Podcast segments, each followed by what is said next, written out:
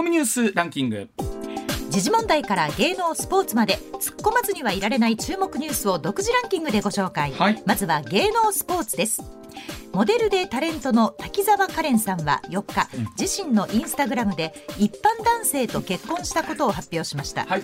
建築のお仕事をさせていただいている方とこの度結婚いたしました。と電撃報告、うん。夫については私のお仕事生活周りの仲間を私と同じくらい大切にしてくれてえー家族のワンコたちを一番に考えて楽しませてくれます。と明かした上で、これからは2人と3匹たちでさらに楽しい冒険に出発しますと幸せいっぱいに綴りました。あのー男性の方がね、はい。えーそのうね建築関係のお仕事をなさってるということなんですが、いわゆる恋愛リアリティ番組テラスハウスにご出演の経験もあるということで,、ですねイケメンさん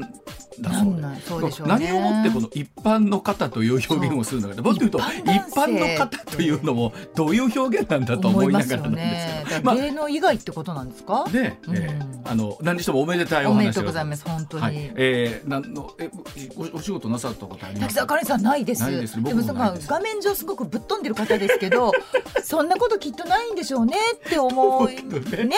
思いました。おめでとうございますおめでとうございます。はいえー続いてお笑いコンビオズワルドの伊藤俊介さんと、はい。蛙亭のうん。岩倉さんの熱愛を、お今日発売の週刊誌が報じました。ね。はい、週刊誌によりますと2人はかつてシェアハウスで同居していまして、うん。去年の秋に交際を始めたということです。はい、あの蛙亭の岩倉さんもええながお昼間やってた時とか、はい。あのネタでちょこっと来ていただいたりもしてたりしてああの岩倉さんも非常にぶっ飛んだ。ああぶっ飛んだ方。なるほど。ね。でもなんか、お笑い芸人さん同士でこう独特の世界観があったりするんでしょうね。あそうでしょうねはいそれが響き合うとね。ねはいだそうでございます。はい。ではニュースいきましょうか。はい、ニュースランキング参りましょう。まずは第5位です。製品の組み立てなど手を使った細かい作業の映像を解析し工程の無駄を見つける AI 人工知能を大手電機メーカーの NEC が開発しました、うん。NEC によりますとこの AI は部品を手に取るとか、部品を取り付けるといった作業工程ごとにかかる時間を正確に把握できるのが特徴です、はい。NEC は生産性の向上に役立つとして今年度中の事業化を目指しています。あのさっき映像少し見たんですけど、はい手の動きとか部品をねこう AI が見てて、この工程は思ってるより時間がかかっていると。なるほど。そうするとここをもう少し短くしてもうちょっとこのストロークでとかってやると、はあ。ちょっとずつ時間を詰めていくと生産効率が上がるということで、はあ。まあ、いよいよ我々は AI に支配される時代がもうやってきているということですね。すごい時代です。すごいけどか悲しみもちょっと感じるえ ーそうですね。これが今までは職人さんのいわゆる勘とかはい。熟練した技だったんですけど、はい AI にそれを教えてもらうという。なるほど、はい。続いて第4位。台風4号は九州の西の海上を北上し今朝九州に上陸する見込みで、はい。明日にかけて西日本から東日本の太平洋側を進む見通しです気象庁は西日本と東海地方で明日にかけて大雨になり土砂災害の恐れがあるとして厳重な警戒を呼びかけています。あの予報円見てると明日の朝、えー今頃にはまだですね近畿地方に、えー到達するみたいなので,、うん本当に長時間にわたってということになりそうなので、本当に引き続きご注意いただきたいと思います。はい、続いて第3位。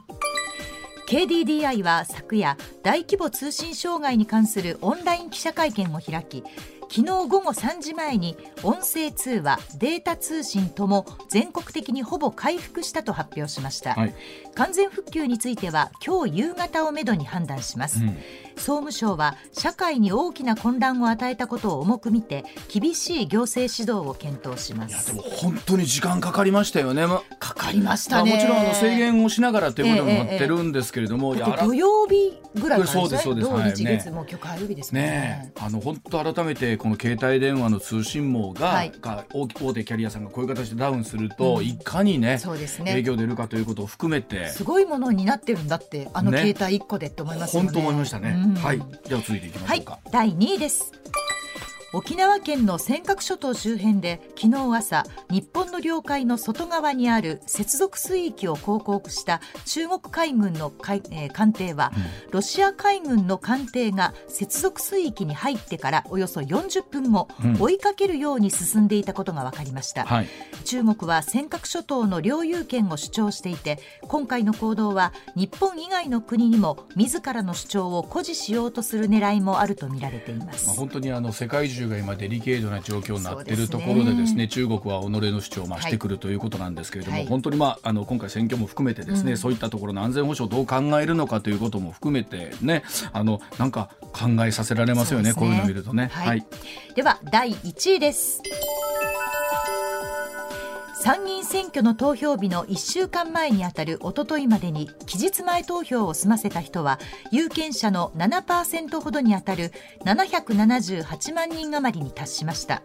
うん今回は公示が1日前倒しされ通例10日間が11日間分に増えたため単純な比較はできませんが、前回の2019年の同じ時期に比べ1.23倍となりました、まあ、本当選挙も残り1週間切ってますけれども、ね、あの、はい、やっぱり各政党言ってるのが本当にこの1週間で大きく変わることが多々あるということですから、はい、この期日前投票もそうですし、うん、まあ、我々最後の最後まで、ね、どういう投票行動を取るかということですよね。はい、ではあコマーシャルの後常念さんの登場でございます。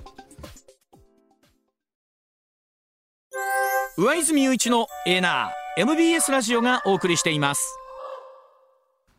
さあ時刻六時二十六分回りました。ここからは常念司さんでございます。常念さんおはようございます。おはようございます、はい、今週もよろしくお願いいたします。はいまずは今週こちらの話題からです。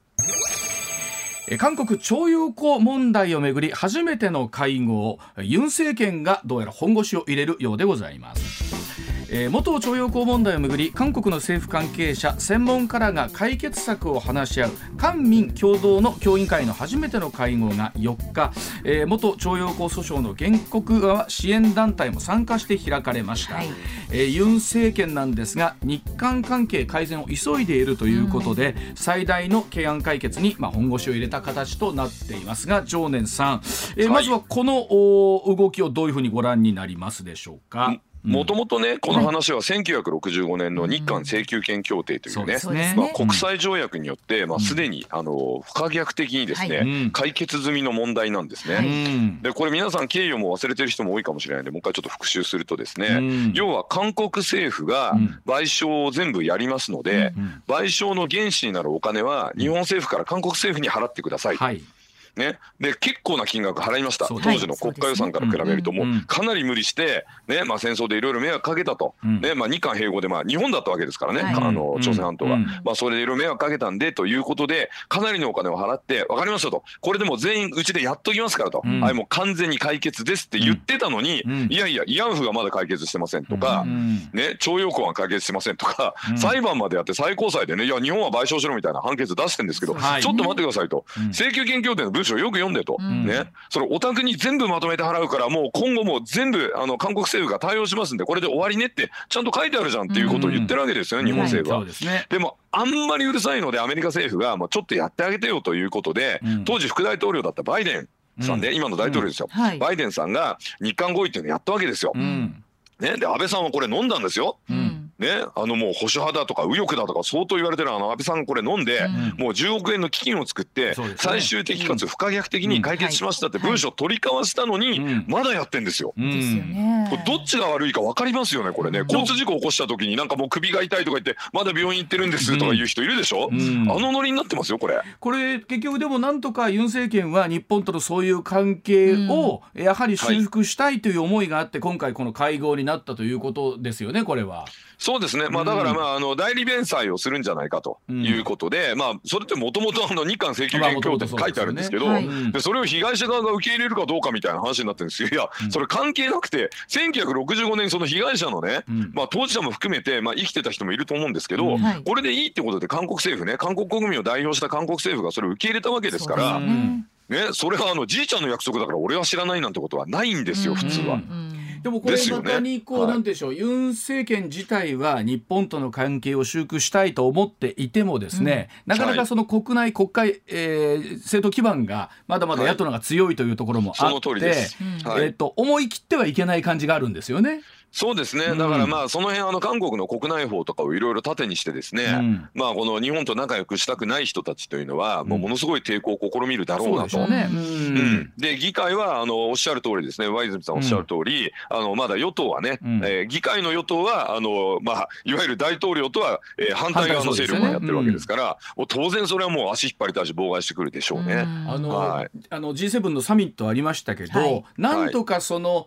うこ薄く接触するような時間はありつつも、ね。うん、結局なんかそこで立ち話程度のことをしちゃうと何かとなんで、結局その会合すら持てなかったんですよね、うん、そういうことです。あの立ち話程度みたいなことやっちゃうと韓国のメディアがまた騒ぐわけですよ。日本が折れてきたとか言ってね、でそれも分かりきってるので、まあ、岸田さんもね一応外務大臣の経験あるので、いやこれはもうさすが無理でしょうということで、まあ、一切そういうまあ、えー、バイのねバイラテラルな話はしなかったということだと思います、ね、すごいですよね。あの改めてね、そういった外交って不思議だなと思うんですけど、立ち話もそうそう簡単にできないんですよね。よねあそうですあのね、話し合った中身よりもいつどこで誰と会ったかの方が大事なんですよ。ね。はい、だからだからよくあの G7 とか開催してね、うん、ロシアに対して決議内容がこんなふうに甘かったみたいなことをロシアンフレンズが危機として言うんですけど、うん、いやいやとわざわざねみんなで集まったことの方が大事なのよと、うん、ね、でこの間の G7 終わってからみんなで NATO の会議も行きましたよねと、ね、G7 から NATO もうこれ誰がどこに行ってねどういうどういう話し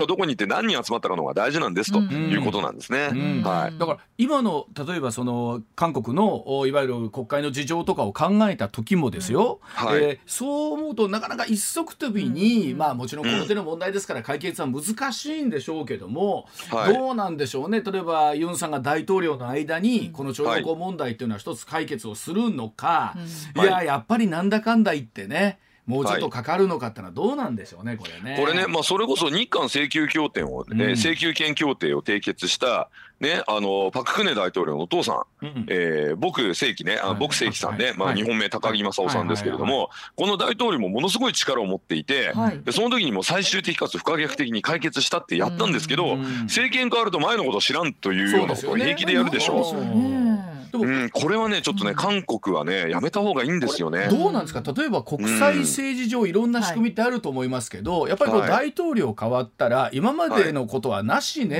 っていうのは、例えばアメリカとかの場合っていうのはどうなんですか？いやさすがにね、まあ、トランプ大統領が結構それに近いことやろうとしたんですけど、ここまでひどいのはないですね。さすがに。でも難しい、そうなんですよね。この大きくもちろん変わるというのが政権をね変わることの、はい、まあ、意味でもあったりするんでしょうけど今までやってきたの全部なしねとか、えー、なっちゃうと信用問題に関わっちゃいますね。そうなんですよ。例えばこれ日本で例えて言うとね、うん、もうあのあの我々もあの新しい政権になりましてと、うん、で日本国憲法できたのは我々のおじいちゃんの代の話なんで僕は知りませんと、うん、なんで今日から日本はあの全世界侵略しますみたいなこともありになっちゃいますよ。まあまあそのロジックだとね。それを極端に言うとそういうことですよ。封じるために例えば憲法だったりするものとかで、はい、いわゆるこの権力の力を国際秩序っていうのはそのためにあるわけですよね。抑えるわけですよね。はい。はい。だから国際秩序の側につきますと日本は日本国憲法をね、え憲法改正して、えー、国際秩序の側にこれからずっと立って、えー、こういうねいろんな活動してきますということを宣言したわけですから、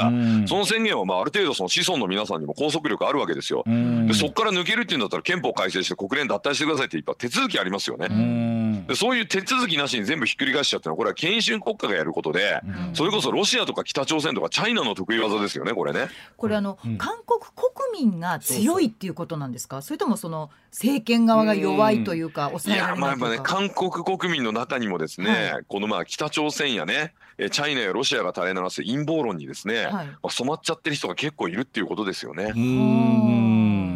むしろあの韓国っていうのは存在してはいけない国家で北朝鮮こそが正当な政権なんだと、この韓半島における正当政権は北朝鮮なんだみたいな人が、まあ、北朝鮮と仲良くしようっていうムン・ジェインを応援してたわけですよね。このナラティブに染まってるとこの陰謀論ってだからすごい怖いんですよ今日本でもね、うん、陰謀論垂れ流してる政党が何個かありますけれども、うん、面白がってこういうの入れると大変なことになるんですよ。まああの何をもってこうね信じるかってあるとは思うんですけども、はいね、まあ、もちろんね、えーと、みんながみんな賛成とかみんながみんな反対ってそれはそれでまたどっかで怖いなっていうところもあったりするんですけども、はい、ただどうでしょうね本当戦後もう70年80年なんならずっとこの問題はくすぶり続けて。、これが本当にどどのタイミングで解決するのか、それともこんな感じでじわじわじわじわとねやってる方が韓国にとってもメリットがあるのか。うん。まあ、この点についてはですね、まあ、このラジオね大阪のラジオだからあえてね、うん、あえて引用しますけど、うん、豊臣秀吉さん、うん、豊臣秀吉さんの頃からずっとこの問題やってるんですよ。確かにそうですよね。ね、豊臣秀吉はもうチャイナに攻め入ろうとして、ね、でまあ当時のまあ李朝にね韓国の、どこ通してと言ったら、通っていいんだかいけないんだかよくわかんない曖昧な返事するんですよね。おじゃ通っていいんだなって通ろうとしたら戦争になっちゃうみたいな。ね。でその後結局豊臣秀吉が生きてるうちはあの、まあ、一切和平はできなかったんですね。でさらに言うとあの徳川家康の時代になっても和平が進まず、最終的には明朝が滅びてまあ、やっとこうある程度国交正常化するみたいな、まあ、あの朝鮮半島とは先に戻るんですけどチャイナとのそのまあ、えー、そのね、えー、まあ和平をですね仲介してもらおうかと思ったんですけど、結局なんか李朝全く役に立たなかったというね、こういうまあ歴史があるので最後までなんかこう両方の顔色を伺ってこう曖昧なこと言ってなんか結論出なかったっていうまあ実は過去があるんですね、まあ、300年も前の話ですけど、まあ、それを今やってるような感じしますね。よく言うように例えば若い世代だったら文化的な交流とかね,、あのそれこそアイドルだったりとか、ドラマ含めてですし、そこまで日本に対するね反日っていう抵抗感ってだいぶ随分薄れてるって話もあるし、うん、一方でまだその教科書的なものも含めてかなりね、はい、そのあたりの教育は進んでたりもするっていうのも聞くし、どっちなのかなっていうのをね、本当にまあでも日本にこれだけ観光旅行に来たい人がいるってことはね、う。ん、まああの本当に日本のこと嫌いだったらそんな旅行なんか行くなみたいな話になると思うんで、ね、で、えー、日本なしにはやっていけないんだと思いますよ、やっぱある意味ね。あの、はい、私らでもそうですけど向川さん世代ぐらいを中心にね、はい、ドラマとかの影響で、なんとか韓国行きたいんだけど、今そのなかなかビザがね、取れなくて、行きたいのに行けなくてうずうずしてる世代も山ほどいてですね、このなんか本当に民間と政府とのギャップい。つもこの話になるんですけど、いつも感じるんですよね、そこをね。まあ民間は確かにでもそういうね文化面とかではそうなんですけど、まあでもやっぱりねこのまあ竹島も今不法占拠のままですし、そうですね。ねそれから徴用工イラン慰安婦でこういうなんかもう当て逃げ事故みたいなことを起こしてねまだごねてると。でもとっくに解決した問題ですから、こういうのでそのなんていうんですかね、まあ要は日韓関係を割りたい人がいるんですよ、双方にね。あなるほど、ね。間割りたいんですね。これなんで割りたいかというと日米韓で同盟されると北朝鮮とかチャイナは困るわけですよ。確かに、うん、それあるとね。韓国と日本仲良くされると困るわけです、向こう側がね、だからそれをまあなんとかこうあの阻止しようとしていろんなことを蒸し返してですね日本にこんなひどいことされたとかって盛り上がるわけですよ。でまあある種ね韓国にはまあ日本以上に強い同調圧力があるのでそういうので反対の声を上げた時にいやでも日本の立場がとか言うと結構袋叩きになったりとかして大変じゃないですか。ね、だから結局ユン政権自体もそっちの顔色も伺わなきゃなんないけど今までみたいに何もしないわけにもいかないんで、ちょっとこの初めて会合を開いて、なんとかその歩み寄り解決策をという姿勢は見えるわけですね今回ね。あ、そうですね、うん、あと韓国国内でもね慰安婦の嘘の問題についてね、もうこんな恥ずかしいこと発信するのやめろっていう人が結構出てきて、うん、でこの間の G7 の時にねその人たちがデモやろうとしたらそのなんか慰安婦のね、うん、えー、慰安婦団体がものすごいなんか暴力的な圧力を受けてなんかね、ちょっと騒ぎになったと外国で、えー、ニュース出てましたけれども、韓国国内でもねあのなんか反日種族主義という本を書いたね、えっ、と先生いますよね、いい先生ね、ああいったこうなんかあのまともにちゃんとデータを見て、で徴用工結構いい給料もらってましたよみたいなことをね、で当時の日本人の労働者と比べてそれほど劣悪な環境に置かれてたわけじゃないってことをエビデンスベースでやっぱりやってる人がいて、でそういう人と日本の西岡努先生みたいな人がねこう関係を持って、まあ、事実はもう一つですと。ただ解釈違うのはしょうがないからそれはそれとしてお互いねあのいろんなこと言い合って歩み寄ろうよって人もいるんですよ。なのでやっぱそういうのも含めてですねあのまあファクトベースでねこの問題やっぱりしっかりとね話し合っていくことが大事かなと、結構プロパガンダになんか我々もやられちゃってるので、ね。あのね朝鮮半島にひどいことしたみたいな教育まあ受けて、まあ、確かにね戦前なんでそれ日本人も結構ひでえ目あってんですよ。ね、それと比べてどうだったかって議論しないとまあ、結局、ね、ちょっとねここあんまり一方的にね奴隷みたいにしてたっていうのはちょっとさすがにそれはね違うんですよ。どの世代まあ、差別あったと思いますよ、はい、思いますけど奴隷みたいにろくに飯も食わさず給料も払わずってことはさすがにないので。だからどの世代もどこまで責任取んなきゃなんないのかっていうことになった時にですけども、うんはい、結局どっかで新しい関係作っていかないと結局は歩み寄れないわけですからねこれはね。そうですね。はい、わかりました。はい、ではあ時刻6時39分でございます。続いてこちらです。さあ僕はこれ驚いたんですが厚生労働省若い女性の痩せ型への対策を強化適切な健康管理を促すというお話です。うんえ健康などに影響が出やすい痩せ型の、え若年女性を減らすための対策強化で厚生労働省が研究班を設置して本年度から体型への意識や食事内容生活習慣を把握する実態調査を始めることが分かりました、え過過剰なダイエットや不規則な食事によるリスクなどの情報発信を拡充して適切な健康管理を促すということでございます。政府体型を表す指数 BM BMI 指数というのは皆さん聞いたことあるかもしれませんが、はい、これ野生に該当するのが18.5未満だそうなんですが、えー、この18.5未満の痩せに該当する20代の女性の割合を20%に下げるという目標を設定しているそうで、はい、ただ一方でこれが思うように進んでないということなんですが常念さん世の中の女性の皆さん、今やっぱり痩せたがってるし、痩せてるんですね。そうですね。もうあのテレビを見てもネットを見てもね、痩せ薬の宣伝ばっかやってますもんね。まあ確かにそうなんです。確かにそうなんですよね。ですよね。あんなに無理してやんなくてもいいのにね。でも常念さんもほらスポーツクラブ経営してらっしゃるわけでしょ？そうですよ。えうちのジムに週2回ぐらい通ってもらえればもう全然楽勝でね健康に美しく痩せられる やっぱりみんなどんな形にしてもこれはでもね痩せたいという願望はあるんですよ。やっぱりね、そうみんなモデルさんみたいになるんじゃないかって思うんですよね。これが要は過剰になってることがエコシェンションもガリガリになっちゃってるってこと。そうですね。あの、まあ私あのスポーツクラブもやってますので、その食事制限だけで体重を絞った人と、ちゃんと運動して痩せた人ってもう見りゃわかります。ああまあそうですね。もう筋肉のつき方が違うので、であのバレリーナみたいにもうバキバキに絞って痩せてる人っていうのはやっぱものすごい筋肉量あるので、こういう人たちはね BMI でも測れないんですよ。はっきり言って。なるほど。はい。あのね。2011年の調査で、はい、えっと、BM が18.5未満の痩せと言われる方、うん、20代の女性では21.7%、を、うん、そんないるんだ、ね、ただ、ええ、30代の女性では13.4%、うん、40代の方は10.6%ということで、うん、ちょっとホッとするっていうね。あそうですね。それ年齢とともにね っていうのはまああると思いますけど、でも20代の多分20代でやった無茶なダイエットのリバウンドが 30代で来てで痩せにくい体質になって40代で太っちゃうみたいなそういう結果を表してるかもしれませんね。ねでもこの20代の21.7%はやはり多いしこれで BMI がこの数値っていうのはやっぱり痩せすぎなわけですよね。そうですね。あのいろいろ健康にね悪影響があると思うんですよ。はい、例えばめまいがするとかね。あとそのまあ子供さんをねあのまあ例えば出産する時とかにこうかなり未熟児生まれちゃうとか、あ今未熟児って言わないのか。あの低体低低体え重出生とかいいんですかね。はい。そういうようなことになったりとか、あとは病気にもなりやすくなったりしますからね。ねあのでもねどっかでそのなんていうんですか細い人に対する憧れっていうのはあって。一方でほら例えばこうモデルさんとかもね、はいはい、今痩せすぎてる方は、こう、はい、ステージ立てないみたいなのもあるんですよね。そうですね。うん。ええ EU がなんかすごい厳しい基準を出してファッションモデルはもうこれ以上痩せてるやつはもうステージ上がるなみたいな中で基準出しましたよね。逆にこう、女性らしい体型の人っていうふうにね言われてますけれども。いやでもやっぱこれはあのまあテレビとかね、うん、えっ、とまあそれからネットなんかでもそうですけど、うん、まあ、目標になるような人がめっちゃ痩せてるので。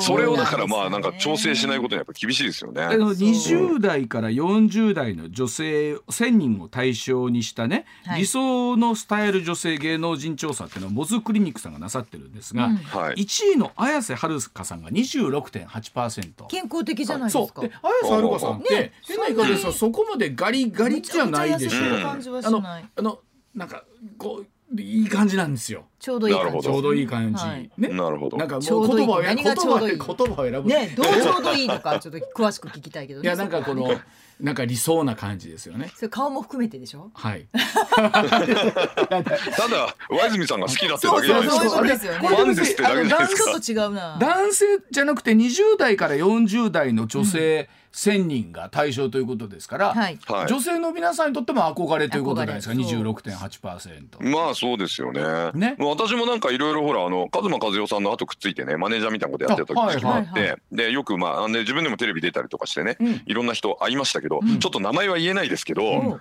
割と食事で絞って痩せてる人多いですね。やっぱ食べませんよね。うん。足の筋肉が全然ないんですよ。だから危ないなあれって思いますよ。ガリガリで。向川さんねあの細いんですよ。多分これ18.5未満じゃないかなとか思ったのもするんですけど、はい、ただね結構食べるんですよね。私食べるんですよね。量はね。で私もあのキックボクシング通ってるので消費もしてる。そう消費もしてると思います。バレリーナ系ですねじゃあ。あそうですね。どちらかというと筋肉、うん、バレリーナ的な痩せ方してる人はもうあのこう二の腕とか見ると一発わかります、ね、ああのこのプルンプルンというね、じゃああの今度いらした時に、ね、あの見てください。あそうですね。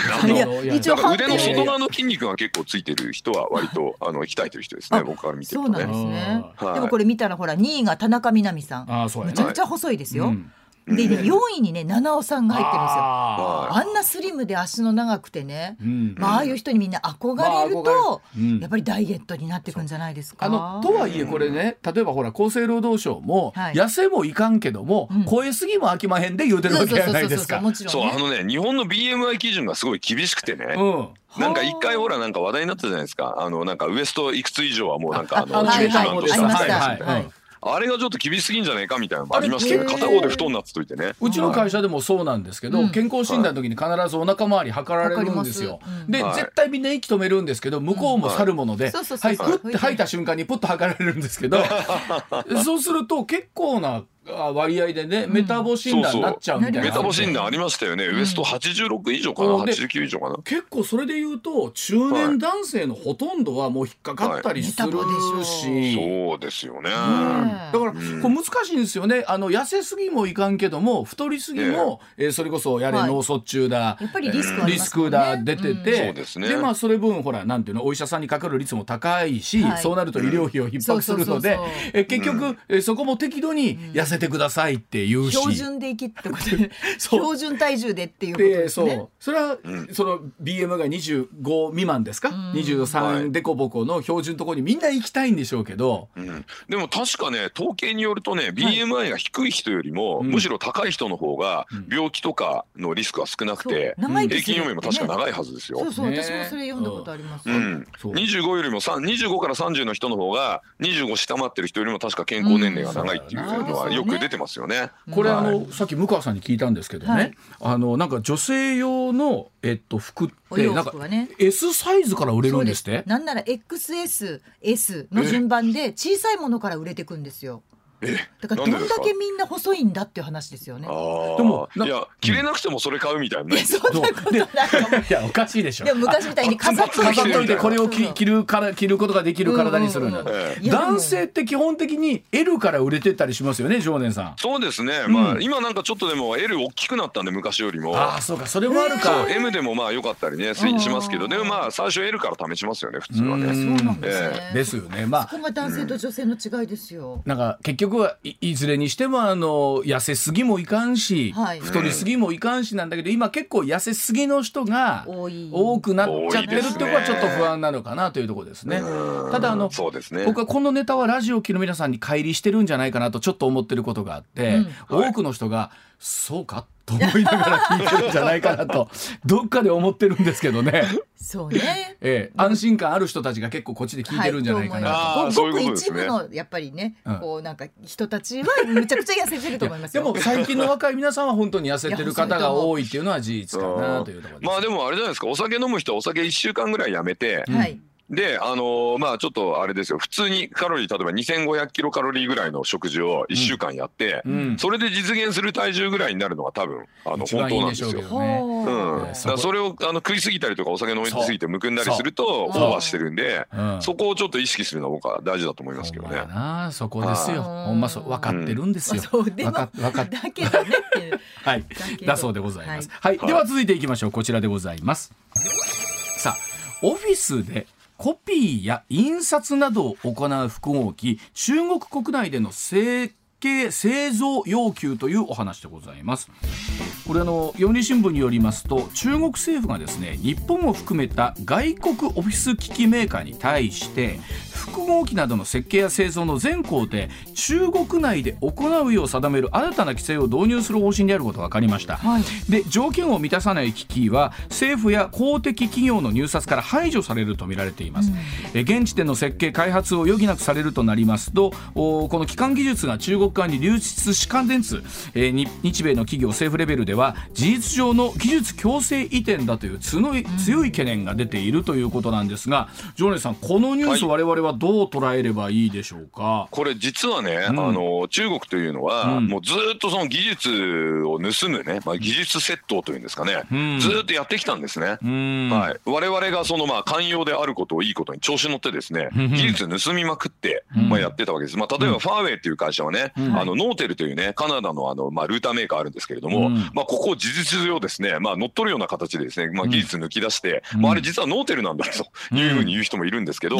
でそれがあまりにもひどいので皆さんも覚えてるかどうか分かんないんですけど2020年、うん、今から2年前の7月でちょうど2年前ですよ、うん、7月23日にヒューストンの中国領事館が閉鎖されたの覚えてます？あそうなんですか。あこれ覚えない、うん、あのねあの中国領事館のねもう敷地の中から火が出てると、一体何が起こったんだってなったらアメリカから閉鎖命令出たんです、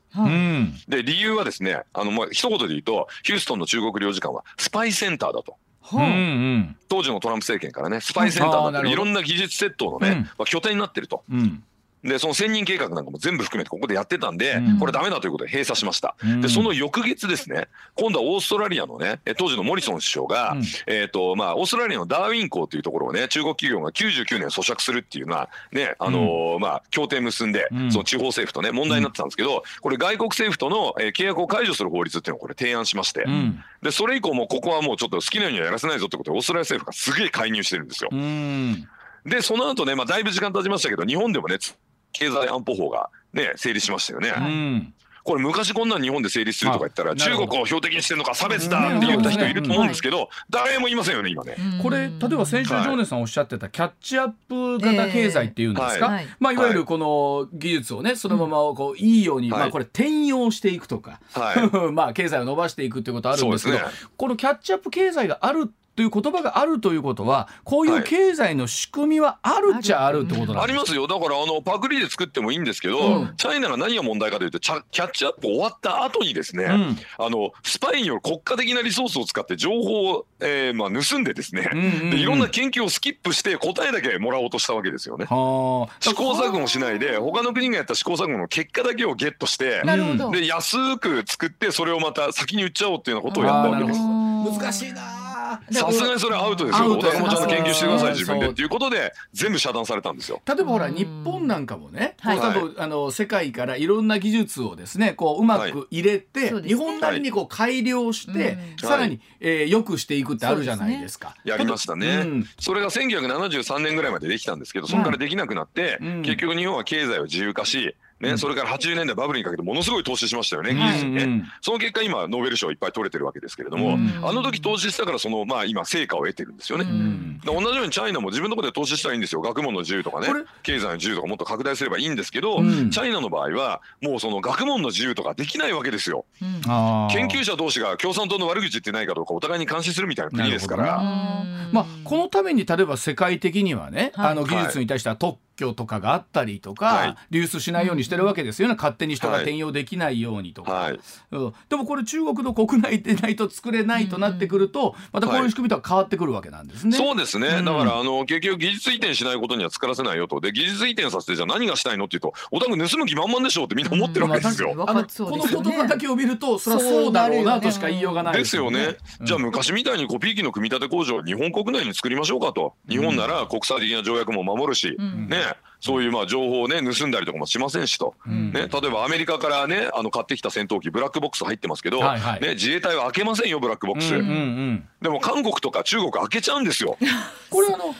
開けるとピーってなって全部止まっちゃうの、はい、そうだから開けようもでも開けれないんでしょ、ね、普通そういうのって。いやだから開けたら開けたら最後まああの全部バシっても全部そのえっ、ー、とまあ要はダメになってなおかつ開けましたって信号がアメリカとかに行っちゃうんですよね。あのもう分かっちゃうんですね。お宅玉手箱開けましたね。ロシアから買ってきた戦闘機のブラックボックスよく開けちゃって、ロシア激怒みたいなパターンあるんですけどやっちゃうんですよああいうとこは割と。そのコピー機の中にそんなん入れるっちゅうわけにはいかないんですか？いやそんないやまあだって厳しいんじゃないですかさすがに軍事機密じゃないんでそこまでのコストはかけられないと思うんですけどね。でもさんそれでいくと、中国はオリジナルのものはずっと作れないってことになって。いやだからその問題があって今半導体ね国産半導体作るとか言ってチャイナやりましたけど、結局できませんでしたよね。で台湾とかアメリカがやっぱり半導体売らないと作れないし、そもそも半導体作る機械は日本の技術がないと作れないんですよ。はいはい。ということなので、そこをじゃあ、あのね、ものづくりで、まあ論文もいっぱい出してるし、基礎研究やってるし、ものづくりでっていくのかと思えば、うん、実はちょっとそれは無理で、なんでかというと、さっき言ったような経済的な自由がないので、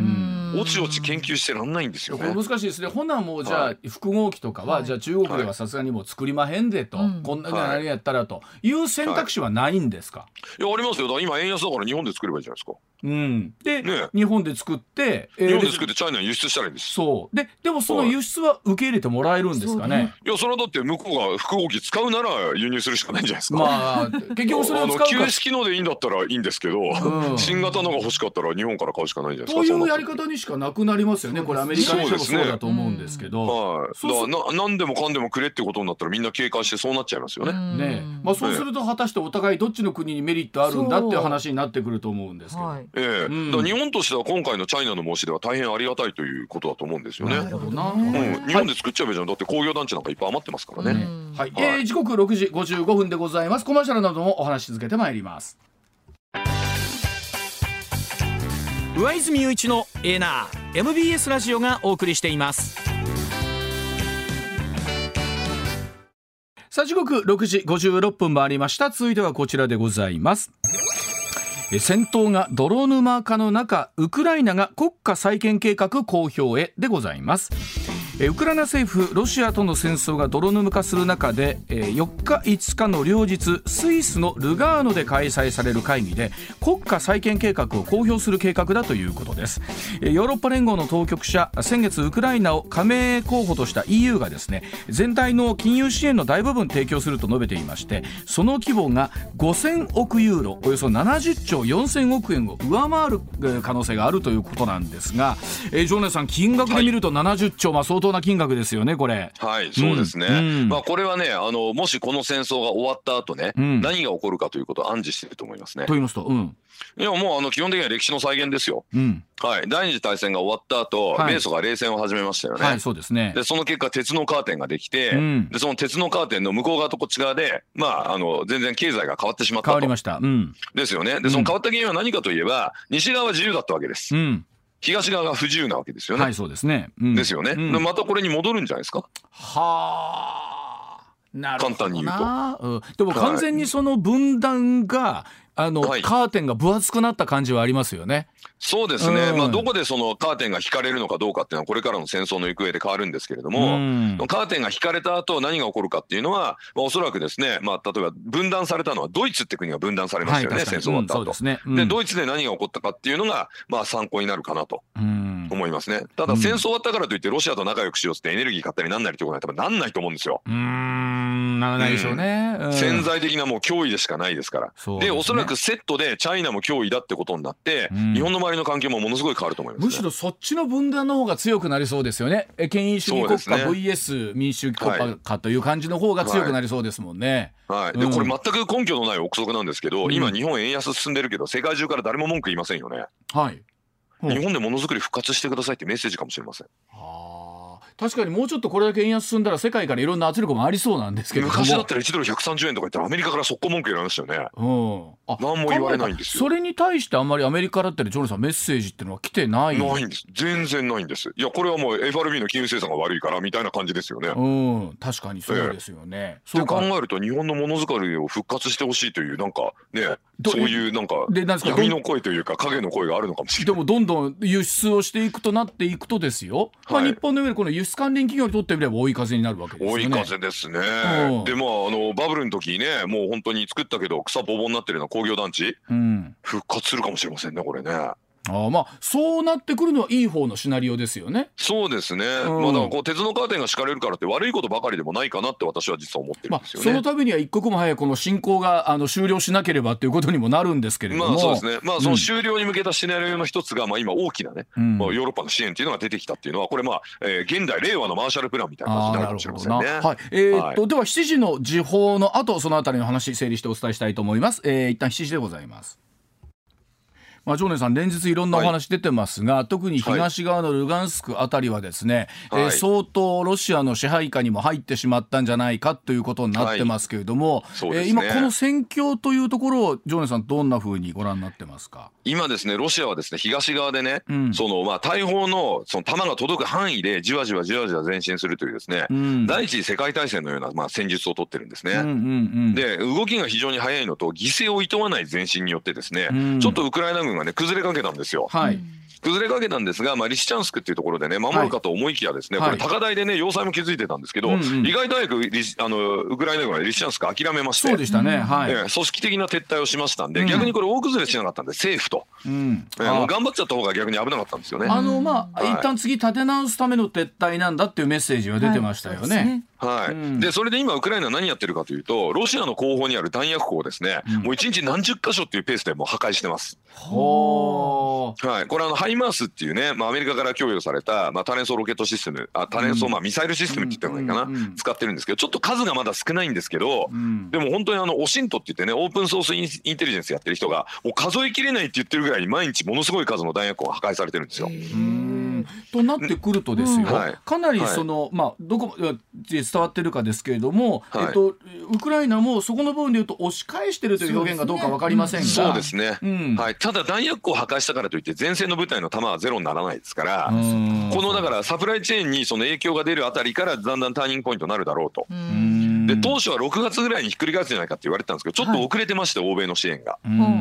で今回リシチャンスク取られたんで欧米も焦って早く出せってなってくると思うんで、はい、まあ、いずれにしてもですね、まあ、7月の後半から8月にかけて、えー、大きな動きがあるかなと。私は南部のヘルソン地域が結構ポイントかと思ってますけどね、うん、南部今どうなってんですかね？南部は今ねウクライナ軍が押してます。でロシア軍も必死に守ってるんですけど、うん、えー、じわじわと逆に南部ではウクライナ軍が押してる感じで、ヘルソン逆に取られちゃうとロシア軍としてはもうしょんぼりですねこれねクリミアがもう維持できなくなる可能性があります。あの水がヘルソンの方から行ってるので。ということはあの南側はロシア、はい、あのウクライナが押してるけれども東は今ちょっと撤退してると、はい、まあでもこれでもまだなんでしょうどのどこをもって終結とするかっていうのは難しいんでしょうけれども、これね一応まあウクライナの方から年内終結論みたいのが出てるんですね、はい、大きな打撃を一発与えてロシアをガーッと引かせた上で講和すると言ってるんですけど、うん、まあちょっとロシアがね諦めるまでは続いちゃいますよね。しかも週末ニュース見てるとね中部あたりにも、えまあ、はい、あのなんかミサイルが飛んできてというのがありましたよね、はい、ロケットが飛んできてというのがあったりすると、はい、まあ結局中部だから安全だとかっていう感じでもないですもんね、ああいうの見るとね、今そのミサイルをねあの防御するために、うん、あのミサイル防衛システムをね、うん、あのアメリカのノルウェーと共同開発してすごいのがあるんですけど、これを出すっていうふうに言ってるので、これある種アイアンドームみたいなやつなんですよイスラエル製のね。イスラエルもアイアンドーム出せばいいんですけど、まあ、要はこう都市に飛来するミサイルを全部撃ち落とすと、はい、いうのがこれ出てくるとですねロシアとしてもそうね、まあ、めくらあやばい言っちゃった。ごめんなさい。あの撃ち方が、うん、えー、要はその、えーとまあ、照準が賛同できない精密誘導じゃないミサイルを、えー、撃つわけですよ。はい、なので、まあ、こういうのはまあ当たんないですから基本的にね。当たんないので市民に犠牲がまあすごく出ると、えー、いうことなんで、まあ、こういったミサイルをですね、まあ、バンバンバンバンこう撃ち落としてですね、で防御を固めた上で、まあ、その装甲兵力とね、えー、圧倒的な火力を持って反撃するっていうのがウクライナの作戦だと思うんで、今その準備がね着々と進んでるんですが、ちょっと遅れてるんですね残念ながら。まあでも本当にそうやって思うと、結局押しては引いて押しては引いての繰り返してどのタイミングになるかということなんですけど、まだしばらくその意味では年年内ぐらいまでは最低かかるというふうに見ていいということなんでしょうね。そうですね、まあ、年内はまあ無理でしょうねまずね。はあうんお互いにまだ軍事的利益があると思ってやってますから、そうなってそれ、うん、あのもうこれ以上無理だってお互いが思うまではなかなか難しいと思いますね。住んでる方というか市民の皆さんの疲弊たるやね、あのこの緊張感をずっと持っていかなきゃなんないということ大変だと思いますが、わ、かりました。まあ、7月12日にねこれいつ終わるかってわかると思います。はい。7月12日？ええ、八重洲イブニングラボで岡部義行講師なるほど。神戸で神戸でやります。今週もしっかり最後すみませんぶっ込ましてください。はい、わかりました。はい、今週もどうもありがとうございました。はい。